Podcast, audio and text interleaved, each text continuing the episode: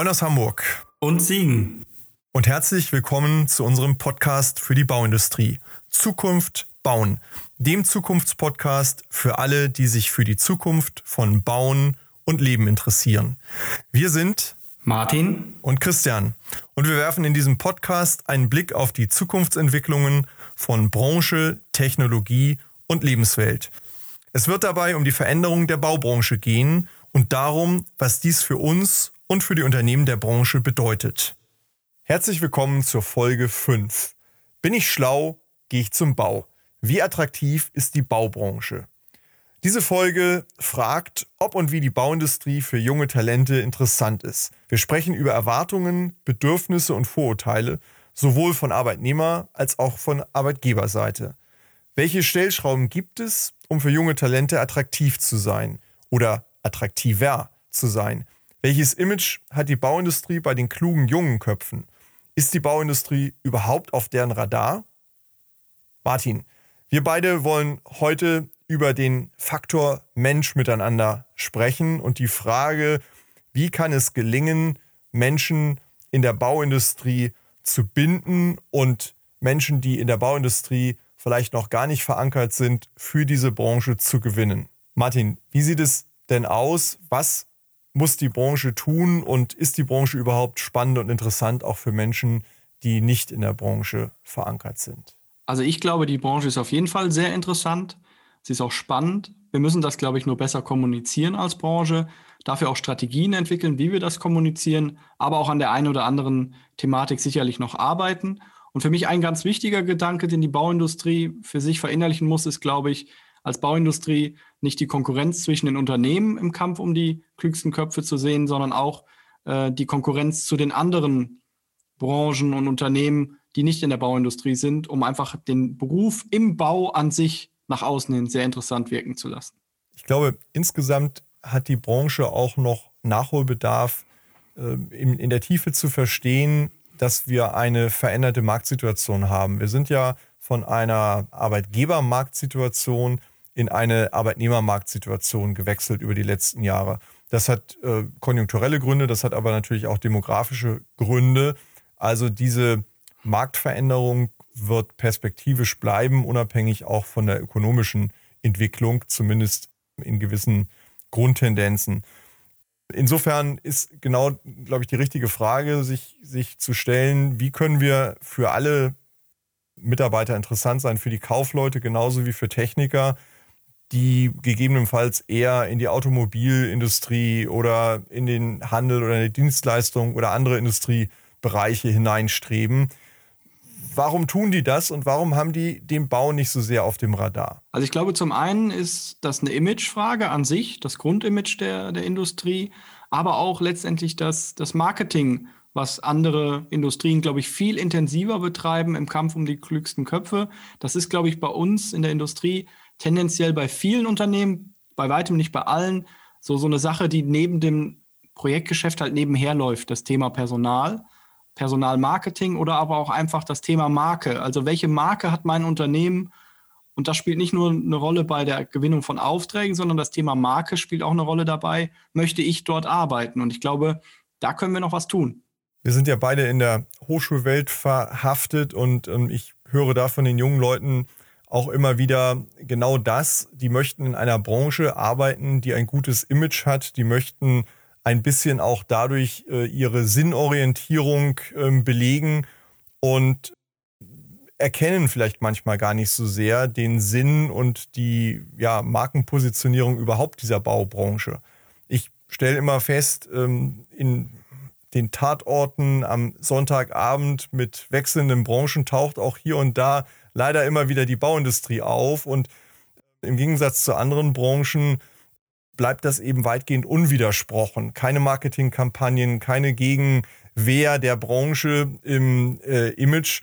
Und äh, dann denke ich manchmal so, würde man seinen Kindern am Montagmorgen dann empfehlen, sich in der Baubranche zu bewerben? Wahrscheinlich nicht. Ja, wenn am Tatort wieder äh, irgendwo der Geldkoffer im Kofferraum gelandet ist oder die Betonfüße verpasst wurden, um es mal etwas drastisch auszudrücken. Ich glaube also, die, die Branche, die so hoch attraktiv ist, muss das viel besser sichtbar machen. Also tue Gutes und rede darüber und mache es sichtbar, auch über den eigentlichen Kern der Branche hinaus. Ich glaube, der Bauingenieur, der, der Bauingenieurwesen studiert, äh, der hat sich ja vorher schon damit beschäftigt und entschieden für diese Branche. Aber all die anderen, die haben das vielleicht gar nicht so richtig im Bewusstsein. Äh, genau, und ich äh, sehe das immer auch ganz stark in meinem Bekanntenkreis. Ich komme nun mal aus einer Gegend, wo der Automobilzulieferermarkt Metallverarbeitung sehr stark ist, also dementsprechend viele Freunde und Bekannte, die Elektrotechnik, Maschinenbau studiert haben und dort auch arbeiten, die haben mich immer in meiner Zeit äh, in der Baufirma darum beneidet, welche Flexibilität ich eigentlich im Alltag habe, in meiner Arbeit. Die haben mich aber auch darum beneidet, wie viel ich in jungen Jahren doch schon entscheiden durfte, selber auf der Baustelle. Und da kann man ja eigentlich sagen, dass jede Baustelle letztendlich wie eine kleine Firma ist und da die Bauleiterin oder der Bauleiter wie der Geschäftsführer. Und wenn ich dann mal durchrechne, mit 18 oder 19 ist es möglich, Abitur zu machen, ein Bachelor sechs oder sieben Semester, sagen wir mal vier Jahre, dann ist es möglich, mit 23 auf der Baustelle schon nahezu geschäftsführende Aufgaben zu haben, wenn man das mal so ausdrücken möchte. Und diese Möglichkeit, diese gestalterischen Optionen, die im Bau, glaube ich, extrem vorhanden sind, sind ein Fund, mit dem wir auch mehr wuchern sollten. Also wenn ich ähm, Bekannte habe, die im Automotive-Bereich arbeiten. Also da ist die Entscheidungsgewalt, auch was die Euros, die ich entscheiden darf, mit, mit Mitte 20 angeht, deutlich, deutlich begrenzter als in der Bauindustrie. Das ist natürlich Fluch und Segen zugleich, da kommt auch viel Verantwortung her, aber da kommt auch meines Erachtens verdammt viel Spaß an der Arbeit her. Ich glaube, ich sehe das ähm, an der Stelle ganz, ganz genauso. Das ist natürlich der technische Bereich, also der Unternehmer vor Ort, der, der Bauleiter mit, mit großer Verantwortung, je nachdem, in, welcher, in welchem Segment man sich dort ähm, bewegt, ähm, ist, glaube ich, sehr, sehr attraktiv. Und viele junge Leute, so höre ich das immer, wünschen sich eben auch schnell und früh Verantwortung. Und hier kann man sie bekommen. Heißt auf der anderen Seite aber für Unternehmen ja auch, wir müssen junge Leute auf diese Verantwortung gezielt vorbereiten.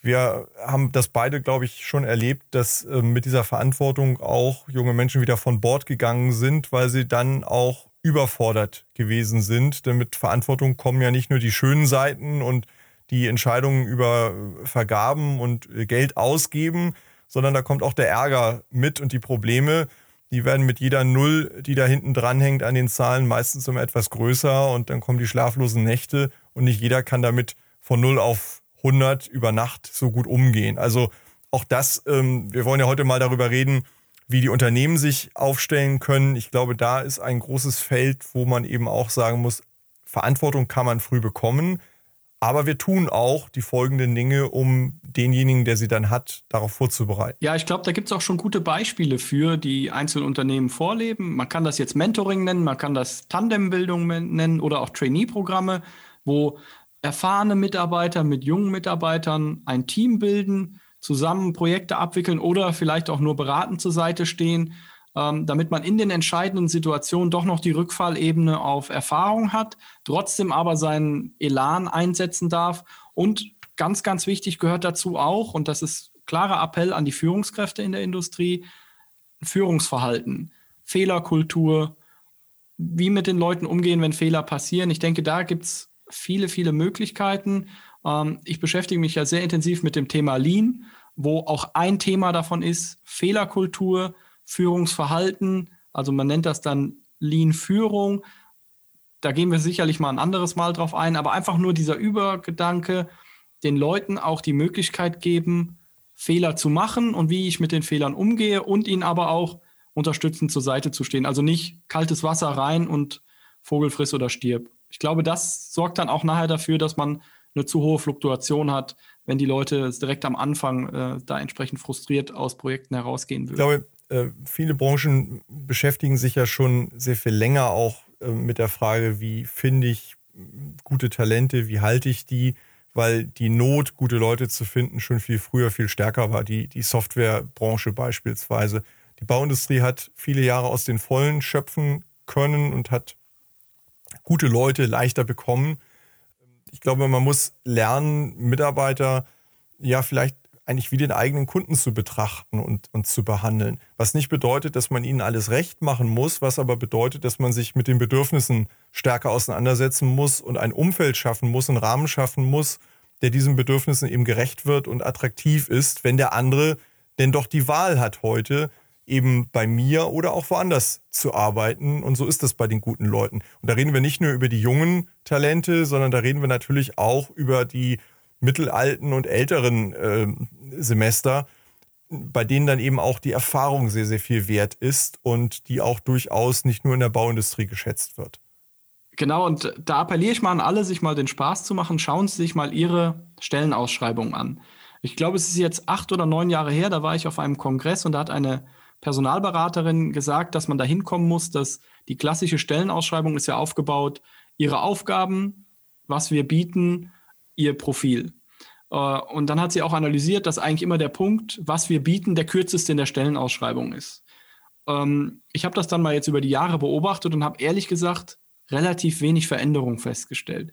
Machen Sie sich einfach mal den Spaß und schauen Sie sich mal Ihre Stellenausschreibung an. Wie viel steht bei wir bieten im Vergleich zu, was muss der zukünftige Arbeitnehmer oder die zukünftige Arbeitnehmerin bieten. Und ich glaube, alleine dieses kleine Gedankenspiel zeigt schon, wo die Reise hingehen muss. Klar muss man auch als Mitarbeiter der Zukunft Leistung bringen für sein Gehalt. Klar muss man auch entsprechend Kompetenzen mitbringen, aber man muss als Unternehmen zumindest in dieser Anbahnungsphase vor allen Dingen viel mehr herausstellen, warum wir und nicht jemand anderes. Das ist aber genau der Mindset, der dahinter steht. Man hat immer noch den Eindruck, es wäre dann eine Ehre, bei dem Unternehmen arbeiten zu dürfen. Das ist es vielleicht ja am Ende auch, aber die Grundhaltung, die dahinter steht, sollte eigentlich heute nicht mehr so sein, sondern man sollte eben fragen, ja, warum ähm, die Frage beantworten, warum sollte ich bei diesem Unternehmen arbeiten und nicht woanders? Was habe ich davon, wenn ich mich dort bewerbe? Und ähm, auch wenn natürlich die Leistung wichtig ist, ähm, verändert das doch vielleicht auch die Sprachwahl und die Art und Weise, wie ich dann auch mit Bedürfnissen und Interessen der Gegenseite entsprechend umgehe. Also äh, hier sehen wir ja auch ähm, einen großen Bedarf an ähm, Flexibilität, an Rücksichtnahme eben auch auf veränderte Werte der jüngeren Generation und eben auch die Schwierigkeit äh, bei den Unternehmen, das entsprechend sinnvoll abzubilden und auf diese Bedürfnisse ja konkret auch einzugehen. Also gerade du hast es angesprochen, dieses Stichwort sinnstiftende Tätigkeit, die gerade die jetzt im, in der Endphase ihrer universitären Ausbildung befindlichen Studierenden ja mit sich bringen, dieses der Fokus darauf, ich will nicht nur viel Geld verdienen, sondern ich will auch etwas tun, was mir Sinn stiftet. Ich glaube, da hat die Bauindustrie einen riesen Hebel, weil wer, wenn nicht die Bauindustrie, bildet die Lebenswelt von morgen? Wer, wenn nicht die Bauindustrie, baut die Infrastruktur der Zukunft? Klar kann ein Automobilhersteller E-Autos bauen, aber wer baut denn die Ladestruktur drumherum? Das ist die Bauindustrie. Wer baut Landeplätze für vertikal startende E-Helikopter und so weiter und so fort? Wer baut die Hyperloops der Zukunft und so weiter und so fort? Überall wo sich die Lebenswelt der Menschen verändert und verändern wird, ist die Bauindustrie ja mit dabei. Und da, glaube ich, können wir einen riesen Fund reinbringen, zu sagen, wenn du die Welt mit verändern willst, dann ist in der Bauindustrie ein richtig guter Platz dafür. Und dann hat man dieses Thema sinnstiftende Tätigkeit als Bauindustrie total im Fokus. Nicht umsonst haben wir ja auch unseren Podcast Zukunft bauen genannt, weil wir uns eben auch damit beschäftigen wollen, wie wir die Zukunft bauen. Und ich glaube, das ist etwas, was im Alltag, so erlebe ich das, viel zu wenig betrachtet wird. Wir bauen wirklich, so wie du es gesagt hast, die Infrastruktur der Zukunft. Wir bauen aber auch das Zuhause all der Menschen der Zukunft. Das heißt, die unmittelbare Lebensumwelt, in der wir uns befinden. Und wir beantworten in der Art und Weise, wie wir sie bauen, auch die Frage, wie nachhaltig ist das Ganze? Wie intelligent ist das Ganze? Was ist mein Beitrag, wenn ich selber ein Haus baue oder ein Bürogebäude errichte zur Ausrichtung auf die Zukunft, zur Gestaltung der Zukunft? Also wir, wir sind da ganz eng in der Gesellschaft verwoben und ich glaube, diesen Gesichtspunkt, den ähm, sollte man viel stärker herausstellen und dann eben auch übersetzen in konkrete Handlungen in den Unternehmen. Ja, Angebote an die Mitarbeiter, wie sie sich beteiligen können an solchen Entwicklungen. Die Bauindustrie sollte meiner Meinung nach da Vorreiter sein und vorangehen und nicht nur hinterherlaufen und ausführen, was andere sich möglicherweise ausgedacht haben. Hm. Vielleicht noch mal einmal kurz auf das Stichwort fand ich ganz interessant, das Thema wir bauen auch die Zuhause der Menschen der Zukunft. Also ich erinnere mich da immer an die Werbespots der Bausparkassen und Baufinanzierer. Die spielen ja auch ganz stark mit diesem romantischen Gefühl, wir sind diejenigen, die Familien ein Zuhause geben, die Heimlichkeit schaffen und so weiter und so fort. Eine Stufe weiter gedacht ist das ja die Bauindustrie eigentlich noch viel mehr, weil sie baut dann tatsächlich auch das Haus. Und ich glaube, da kann man auch als Bauindustrie nochmal auf dieses Tatort-Image äh, zu kommen, einen ganz, ganz positiven Trend hinbekommen, dass man sagt, wir sind diejenigen, die für euch und eure Kinder und eure Enkelkinder die Häuser bauen werden. Wir bauen die Straßen, auf denen ihr zur Arbeit oder zu Freunden fahrt. Also einfach so dieses Weg davon, wir sind die, die Bauindustrie, die da irgendwelche technischen Dinge macht, sondern wir gestalten Lebensraum. Aber dann nochmal zu dem anderen Thema, was wir alles als Bauindustrie vorneweg vielleicht auch gehen können. Stichwort aktuell in aller Munde, Corona hat es gezeigt, auch die Bauindustrie kann flexibel arbeiten. Niemand hätte es gedacht, dass wir von relativ klaren Themen Richtung Homeoffice, Arbeitszeiten und so fort, also alles sehr, sehr eher Richtung strukturiert, auch Richtung Flexibilität kommen können. Und ich glaube, da einfach, haben wir schon mal besprochen, jetzt nicht irgendwann, wenn es vielleicht mal die Zeiten sich doch wieder ändern, die Rolle rückwärts machen, sondern da weiterarbeiten, den Talenten, aber auch den Mitarbeitern, die schon in der Industrie sind, die vielleicht nach diesem Thema der Flexibilität auch lechzen, einfach auch die Chance geben, das in der Bauindustrie auszuleben, weil es gibt ja unterschiedliche Studien und Statistiken, in der Bauindustrie ja schon relativ hohe Tendenz dazu ist, zu sagen, ich habe schon die Option oder ich hege schon den Gedanken, aus der Industrie wieder wegzugehen in eine andere Industrie, also quasi ein Querwechsel in eine andere Branche. Und das ist ja das, was wir auf jeden Fall verhindern wollen. Leute zu verlieren, die wir irgendwann mal gewonnen haben. Wir leben insgesamt ja in einer Zeit, in der die 40-jährige Unternehmenszugehörigkeit nicht mehr das Lebensziel äh, vieler äh, Menschen ist, sondern Wechselwilligkeit und Flexibilität einfach auch zum Leben dazugehören. Und ich glaube, es ist in den letzten Jahren in mehreren Untersuchungen wirklich auch gezeigt worden, über die Hälfte bis zu drei Viertel der Menschen hegen doch immer in den nächsten zwei, drei Jahren Gedanken, das Unternehmen oder die Branche sogar zu wechseln. Das heißt, ähm, wie die Zahlen konkret auch sein mögen, wir haben eine latente Gefahr, Menschen zu verlieren, wenn wir ihnen keinen Anreiz bieten, zu bleiben weil es einfach nicht mehr diese Treue auf Lebenszeit gibt, die man einfach zum Unternehmen oder zur Marke oder auch zur Branche hält. Also die Anfälligkeit ist gestiegen. Insofern muss auch das Angebot auf der anderen Seite attraktiver werden. Wenn ich das jetzt so höre und als Entscheider da draußen sitze, dann frage ich mich jetzt, ja, was mache ich denn jetzt konkret in meinem Unternehmen? Was kann ich tun? Du hast es schon angesprochen, Flexibilität ist ein Thema, mobiles Arbeiten, flexible Arbeitszeiten, das geht natürlich nicht in jeder Aufgabe, aber doch in vielen Aufgaben. Äh, verändertes Führen, stärker Führen über Ziele ist ein großes Thema. Das ist die Voraussetzung für, für mobiles Arbeiten und flexibles Arbeiten, dass ich nicht mehr über Anwesenheit und Inhaltskontrolle, sondern eben über Ergebnisbetrachtung komme. Äh, das ist unbequem für Führungskräfte und Unternehmen, weil man eben vertrauen muss, äh, Freiheiten schaffen muss, Rahmen geben muss, die Dinge durchdenken muss, was soll am Ende dabei herauskommen und ähm, damit vielleicht auch etwas strategischer an das äh, Thema Führung herangehen muss. Aber das sind Rahmenbedingungen, von denen ich glaube, äh, dass sie zwingend notwendig sein werden, wenn man in Zukunft erfolgreich sein will und wenn man Menschen ans Unternehmen binden möchte. Ja, genau. Vielleicht muss man auch als Führungskraft nicht nur stur danach schauen, welche Mitarbeiter passen zu mir und meinem Führungsstil, sondern vielleicht muss ich auch an der einen oder anderen Stelle meinen Führungsstil zumindest leicht anpassen, um entsprechend anderen Generationen oder anderen Lebenswegen, die vor meiner Tätigkeit in dem jeweiligen Unternehmen gegeben sind, einfach gerecht zu werden. Und ich glaube, was man einfach als Bauindustrie insgesamt, aber auch als einzelnes Unternehmen machen kann, ist wirklich Kernargumente offensiv nach außen zu gehen, also wirklich auch Selbstbewusstsein zu, äh, zu zeigen, was die Vorteile in der Bauindustrie sind. Und dafür gehört für mich auf jeden Fall auch zu, dass man innerhalb der Bauwirtschaft wechseln kann und dabei auch komplett unterschiedliche Tätigkeiten ausüben kann. Also von der Planung über die Projektsteuerung, über die Immobilienentwicklung, die eigentliche Bauausführung, Bauleitung, Kalkulation, aber auch Immobilienbewirtschaftung bis hin zu beratenden Tätigkeiten. Also ich glaube, es gibt wenig Gebiete, wo man mit einem Ausbildungsbereich so viel an unterschiedlichen Tätigkeiten machen kann, mal näher an der Baustelle, mal ferner von der Baustelle. Und meines Erachtens ein großer Aspekt in der Bauindustrie, dass doch ein relativ schneller Ausstieg, ähm, schneller Aufstieg für talentierte Mitarbeiterinnen und Mitarbeiter da ist, der, glaube ich, auch steiler ist als im Schnitt in anderen Industrien, weil einfach die Möglichkeit da ist, sich schnell weiterzuentwickeln. Äh, ich will gerade das letzte Beispiel nochmal aufnehmen. Äh, ich nenne es immer der, der Baggerfahrer, ähm, den kann man Baggerfahrer nennen oder man kann ihn eben äh, Spezialisten nennen in einem satellitengestützten Hightech-Arbeitsplatz. Das ist manchmal auch das Wording, das da helfen kann, ähm, die Dinge attraktiv zu machen. Also ich glaube, das Thema Marketing muss die Branche noch verstärken und intensivieren. Auch da ist viel Luft nach oben. Und ähm, ich sehe das ganz ähnlich an der Stelle. Die, die Sicherheit der Branche, die kommt einmal daher, dass der Grundbedarf natürlich immanent ist und, und praktisch ewig währt.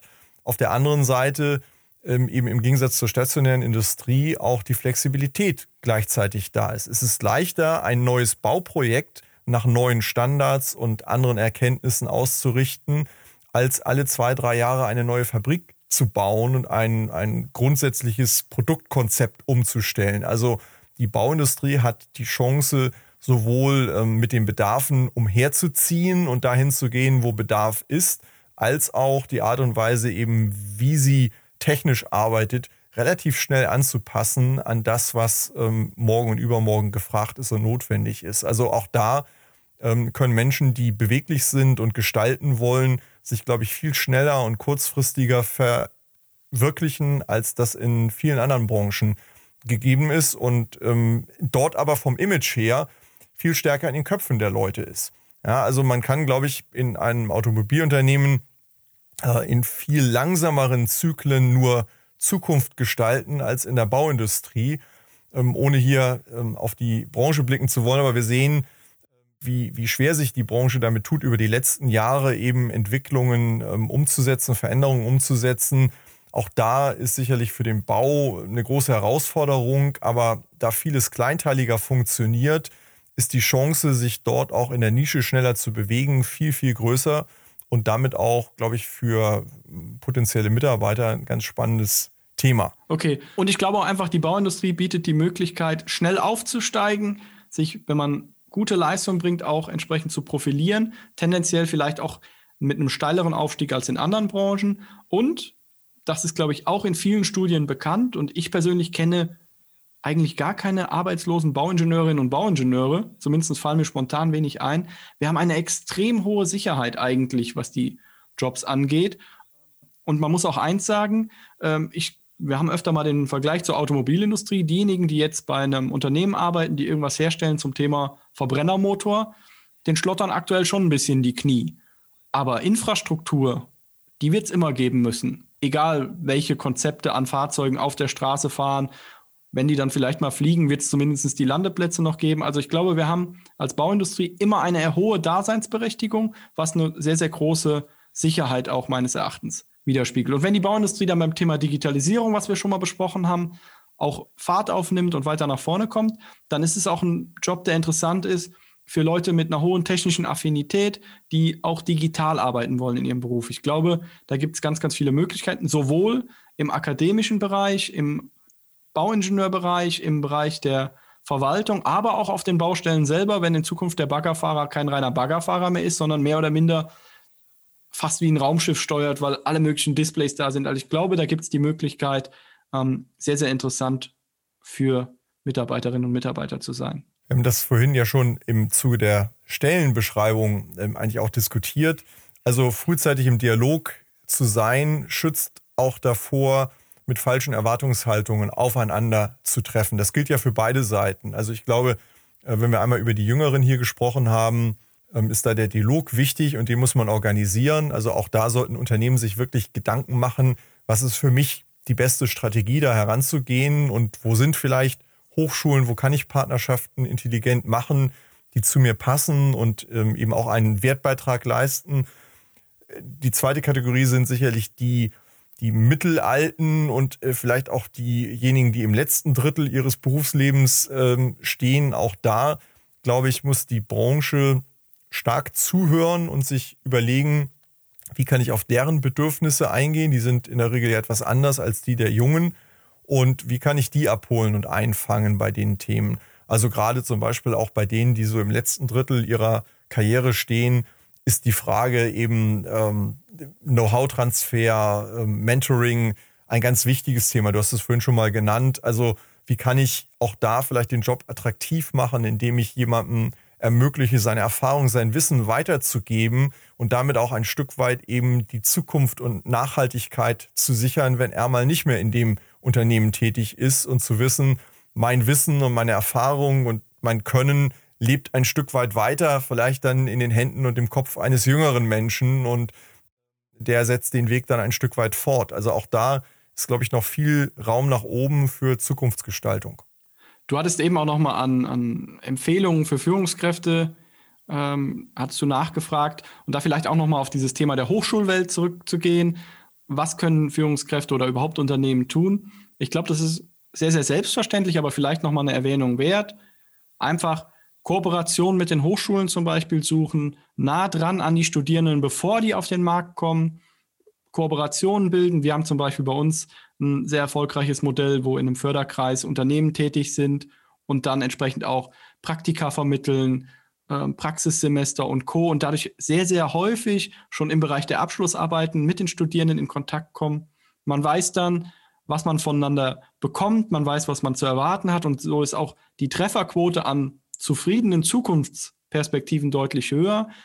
Einfach mal in die Hochschulen gehen, die Lehrstühle ansprechen. Ich hatte ein Beispiel, dass eine Führungskraft aus dem Unternehmen bei mir in einer Veranstaltung war, was zum Thema BIM-Einsatz bei Ihnen erläutert hat, also immer mit einem fachlichen Bezug, keine reine Werbeveranstaltung und dann einfach einen Zettel ausgelegt hat, wer von Ihnen möchte, trägt sich ein und so kommen Sie mal einen Tag oder zwei bei uns im Unternehmen vorbei.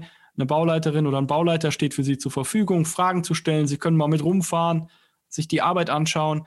Für mich ein sehr, sehr positiver Aspekt, einfach früh in Kontakt mit den Studierenden zu kommen und dabei nicht einfach nur, ich sag mal, lapidar einen Unternehmensflyer hinzulegen, sondern persönlich Kontakt aufzunehmen und das Interesse am Unternehmen zu wecken. Und auch da immer die Frage zu beantworten, warum bei uns und nicht bei jemand anderem? Martin, die Zeit läuft voran und wir merken schon, in dem Thema steckt so viel mehr drin. Wir werden sicherlich auf dieses Thema immer wieder auch zurückkommen, weil es einfach ein sehr tiefes und breites Thema ist, das sich eben durch die ganze Branche zieht und im Grunde ja auch jedes technische Thema immer wieder mit dem Menschen verknüpft und verbunden ist. Für heute, glaube ich, haben wir ein paar Impulse gegeben, ähm, wo man ansetzen kann und vielleicht auch, wie die Situation am Markt einzuordnen ist. Ich wünsche all unseren Zuhörern von meiner Seite, dass sie ähm, darüber mal nachdenken, wie kann ich das in meinem Unternehmen oder in meiner Abteilung oder vielleicht sogar nur auf meiner Baustelle konkret umsetzen? Was mache ich da schon Gutes? Wem kann ich darüber vielleicht auch mal anders berichten, als ich das bisher getan habe? Und wo habe ich noch Luft nach oben? Was sollte ich tun, damit ich morgen und übermorgen ein spannender, attraktiver Arbeitgeber bin und bleibe? Genau, und ich glaube, was man auch immer noch bemerken kann, wir in der Bauindustrie, wir haben auch was zu zeigen. Wir können ja Werbung machen mit unseren Projekten und viel, viel mehr zeigen, was wir machen, als es vielleicht andere deutlich theoretischere Branchen können. Also wir haben was zu zeigen und das sollten wir auch tun. Ja, Christian, vielen Dank. Auch ich freue mich über weitere Gespräche zu dem Thema. Tschüss. Vielen Dank an Sie und euch fürs Zuhören bei Zukunft bauen, dem Zukunftspodcast für die Bauindustrie. Wenn euch der Podcast gefällt, würden wir uns über eine Bewertung freuen und natürlich darüber, wenn ihr den Podcast bei einem Podcast-Provider eures Vertrauens abonniert. Wir freuen uns auf ein Wiederhören. Bis bald.